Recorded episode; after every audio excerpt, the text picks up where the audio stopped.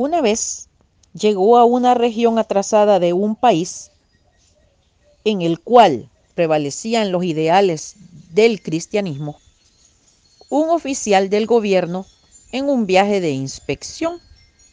Al acercarse a cierto pueblo notó que en muchas casas las puertas estaban pintadas, que habían pequeñas ventanas en las chozas de adobe y alrededor de la casa macetas con geranios y otras flores que daban un aire de bienestar y de alegría. ¿Qué pasa por aquí? preguntó a uno de los habitantes. Somos creyentes, respondió el interrogado, y tratamos de hacer que en todo se refleje la nueva vida que el Señor Jesús nos da, porque para esto vino al mundo. ¿Su forma de vivir refleja la presencia de Dios en usted?